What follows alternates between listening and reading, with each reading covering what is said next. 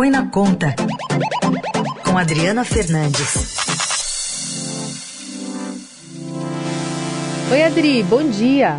Bom dia, Carol, bom dia, ouvintes da Eldorado. Adri, a gente viu nessa semana o andamento da PEC dos precatórios pela Câmara, agora está indo para o Senado. Queria que você contasse um pouquinho é, das não oscilações tão grandes do mercado financeiro é, em relação à primeira votação do primeiro turno dessa PEC. O que aconteceu de lá para cá que fez com que os ânimos ficassem um pouquinho mais calmos? Bom, Carol, o mercado financeiro é pragmático e trabalha, claro, para não perder dinheiro. Os investidores estão nessa atuada e passaram a fazer uma aposta de que a PEC embora muito polêmica e que vem recebendo críticas cada vez maiores da sociedade e também de grupos de parlamentares né, contrários ao calote uh, dos precatórios, o mercado viu nessa PEC uma, uh, uma opção melhor e menos com menos risco do que a prorrogação do auxílio emergencial, que é o plano B, por meio de uma calamidade, decreto, aprovação de um decreto de calamidade pública, estado de calamidade, para é, afastar as regras fiscais e aí sim é, fazer a prorrogação do auxílio emergencial. O tempo está é, correndo e o governo tem até dezembro, a estimativa é meados de, de dezembro, para fazer, para conseguir a aprovação dessa PEC. Então, é tudo muito sensível e o mercado, nesse momento, está fazendo essa avaliação a ponto de ter reagido positivamente dois dias depois da. É, seguidamente, né, dois dias depois da aprovação da PEC em segundo turno na Câmara.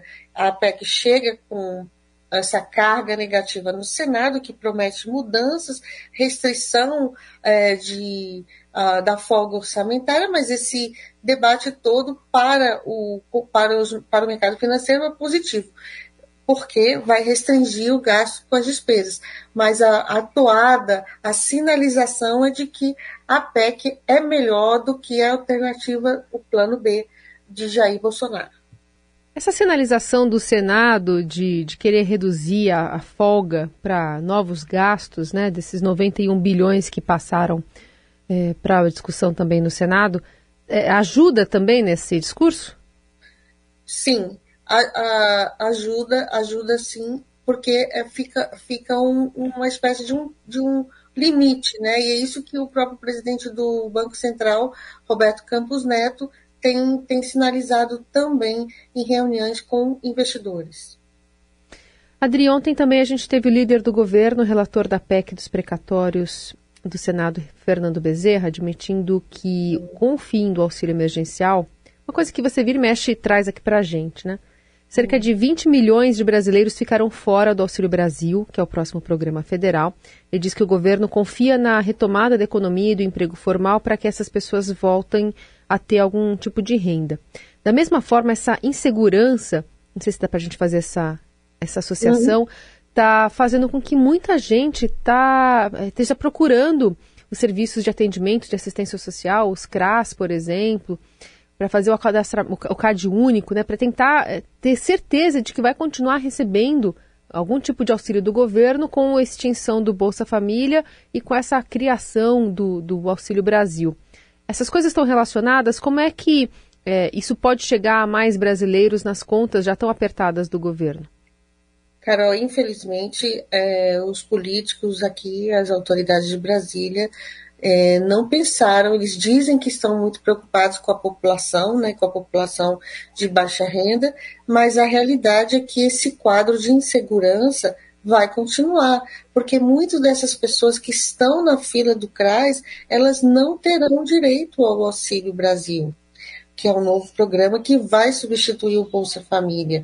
Então, essa instabilidade, esse, essa situação da, dessa população, que eles estão na fila para fazer o registro do, no cadastro único. Eu lembro que são 5 é, é, milhões e 300 mil famílias que receberam o Auxílio Brasil, auxílio emergencial, desculpa, o auxílio emergencial da pandemia, que terminou agora em outubro, mas não estavam no cadastro único, que é a porta de entrada é, para o, o novo benefício, para os programas sociais do governo. É muita gente. E por isso essas filas tendem a continuar. E o, o, o improviso né, é que marca essa essa transição, essa transição entre o auxílio emergencial e o auxílio Brasil vai ser muito dolorida.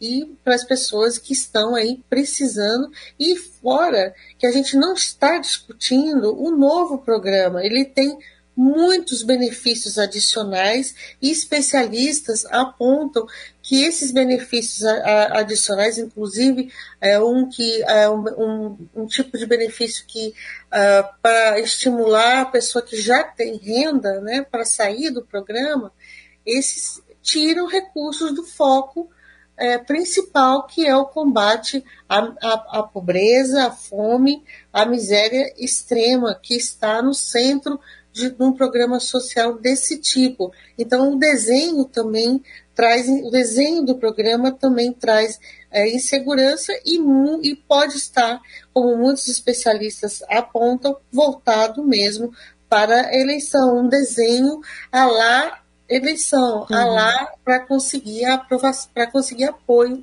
no Congresso no, na eleição de 2022. E é também nesse sentido, então, que vem possivelmente essa decisão do governo de manter a desoneração da folha para alguns setores da economia, pensando em dificuldades dessa retomada do, do emprego, né, Adri?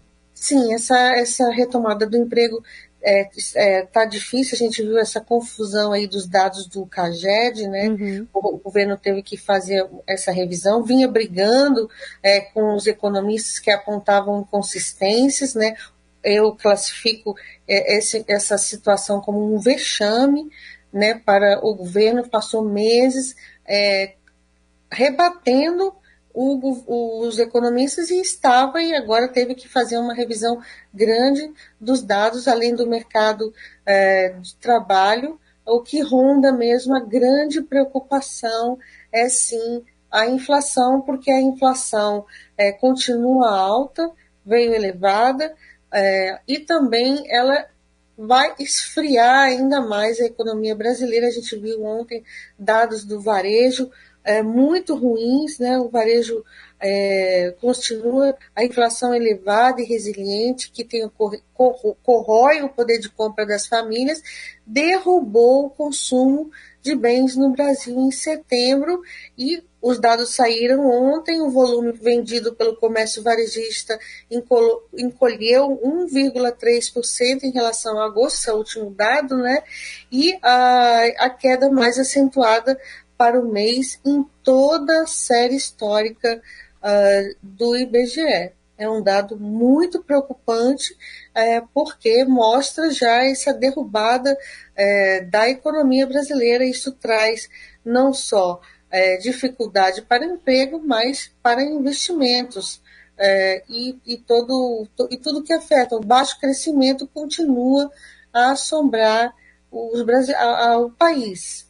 Muito bem, panorama aqui das últimas movimentações né, da economia brasileira dessa semana, com a Adriana Fernandes, que volta a semana que vem aqui conversar conosco. Obrigada, viu, Adri? Obrigada, até segunda, feriado, estou aqui com vocês também. Estamos juntos.